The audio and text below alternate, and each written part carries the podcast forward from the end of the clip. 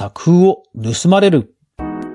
大手イラスト SNS が揺れています。ピクシブはこれまで AI によるイラストとの住み分けを模索してきました。しかし、ここ最近になり、人気イラストレーターの作風を AI に学習させ、それを勝手に有料販売する行為が広がっているそうです。その流れで人気イラストレーターが作品を非公開にするなど、AI による悪質模倣の先には、それでは早速学んでいきましょう。おはようございます。クリエイターのかぐわです。いつもご視聴ありがとうございます。それでは今日のお品書き。ピクシブで悪質な AI 模倣が広がっている。対応が分かれる AI イラストの投稿。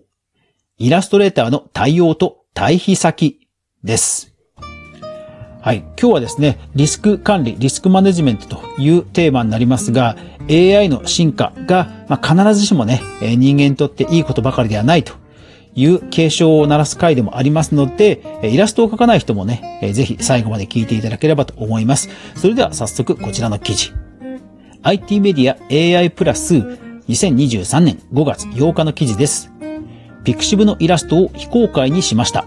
フォロワー数十万人の有名絵師から発表相次ぐ。AI めぐる対応に不信感です。はい、これどういうことかと言いますと、まあ昨今の AI、皆さんも聞いたことはあると思うんですが、いわゆる生成系 AI と呼ばれるものです。ネット上にあります画像をですね、AI に学習させる。そして、その学習させたデータに基づいて、あたかもその作者さんが描いたような画像を AI に描かせるというようなことも実は AI でできるんですね。もちろん画像生成系の AI の中にはそうではなく本当にこうコラージュするような混ぜこぜにするようなものも多いんですけども一方で特定のものだけを学習させて特定の絵柄に似せて新たな画像を描くということができる AI もあるんですよね。そして AI に自分の作品がま学習されて、あたかも私が書いた作品とおぼしき表現になっているのに、全く見も知らない人が作品を投稿しているということが広がっているんだそうです。そのことを受けて特に人気のイラストレーターさんたちが学習されまいとして、ピクシブのイラスト投稿を非公開にするという動きをこのメディアが報じているというわけですね。これポイントがありまして、削除ではなく非公開にするというのがポイントです。削除をしてしまいますと、全くデータがなくなってしまいますので、AI の方が逆に今度は、いや、私がこの作品を先に書いたんだからって言われちゃうわけですよ。元データがなくなっちゃうとタイムスタンプがわからなくなるので。ですから、非公開にするという動きで、ネット上に出さないようにするということなんですね。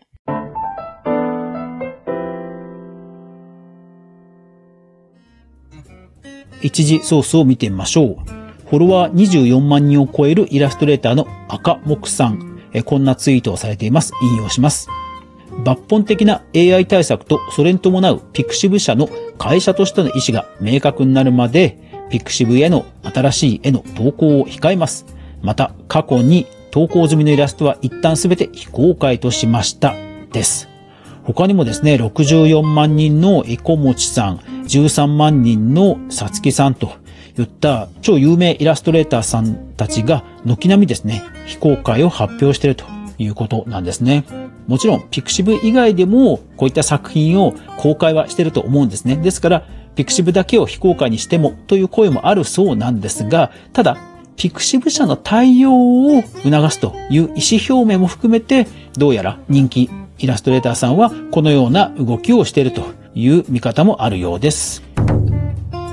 実はピクシブも得をしているんです。ここがイラストレーターさんたちの不満の一つでもあるんですね。どういうことか。人気イラストレーターさんのイラストは、まあ人気である一方、例えばこのイラストレーターさんが絶対に描かないようなイラストを AI に描かせて、そしてそれを有料にすれば残念ながら買う人が出てくるということなんですね。まあ、要はエロとかグロですね。欲望に駆られて課金をするということなんですね。そして、その課金プラットフォームは、ピクシブファンボックスというピクシブの、まあ、有料プラットフォームなんですね。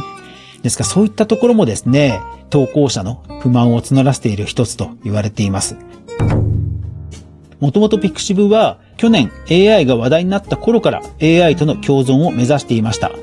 もともとピクシブという会社はやっぱり技術者さん、エンジニアさんたちが立ち上げた会社ですので、やっぱりどっちかというと技術寄りな方に舵を切る傾向があるんですよね。で、今回も AI を使ったというハッシュタグをつけたり、ランキングを分けたりするなど対応はしてきたんですが、まあ、残念ながら、えー、そういった悪質な行為は防ぎきれていないと、対応をしていないと見られる立ち振る舞いをしているということですね。ただ、今月中に悪質な画像生成 AI などの利用に対応するような規約改定を予定しているということを発表しました。公開に注目が集まっています。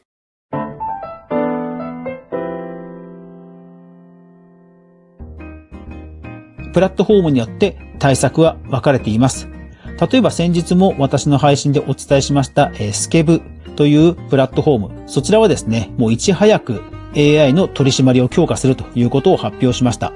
ですので世界的にはですね、画像生成 AI に関しては規制をしようという流れがやはり強いというふうに思います。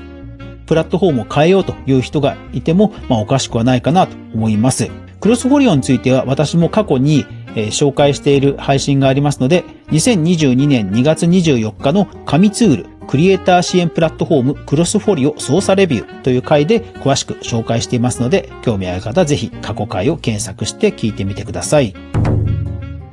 ということで今後もですね、生成系 AI に関しては、やはりクリエイターとどう付き合うべきかと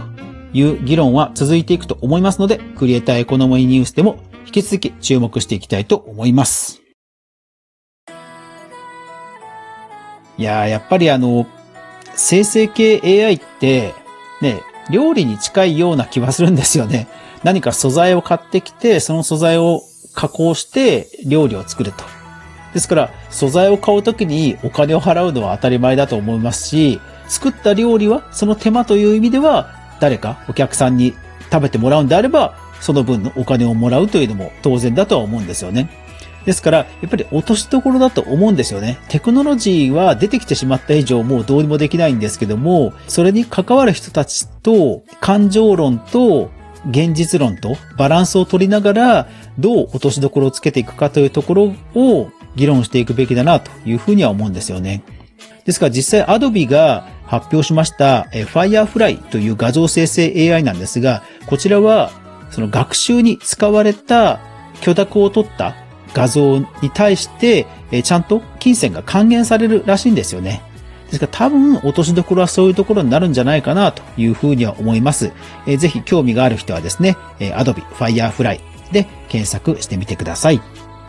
一時ソースをちゃんと確認するメディア、クリエイターエコノミーニュースでは、カグアが毎日、クリエイターエコノミーに関するニュースをブックマークしていく中で、心揺さぶられたものをお届けしています。毎日の収録配信と週に1回の無料のニュースレター、そして不定期のボーナストラック、3つの媒体で情報を発信していますので、よかったら、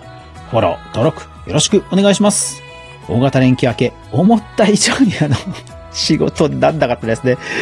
職場の皆さんごめんなさい。というわけで、今週皆さん頑張っていきましょう。いってらっしゃい。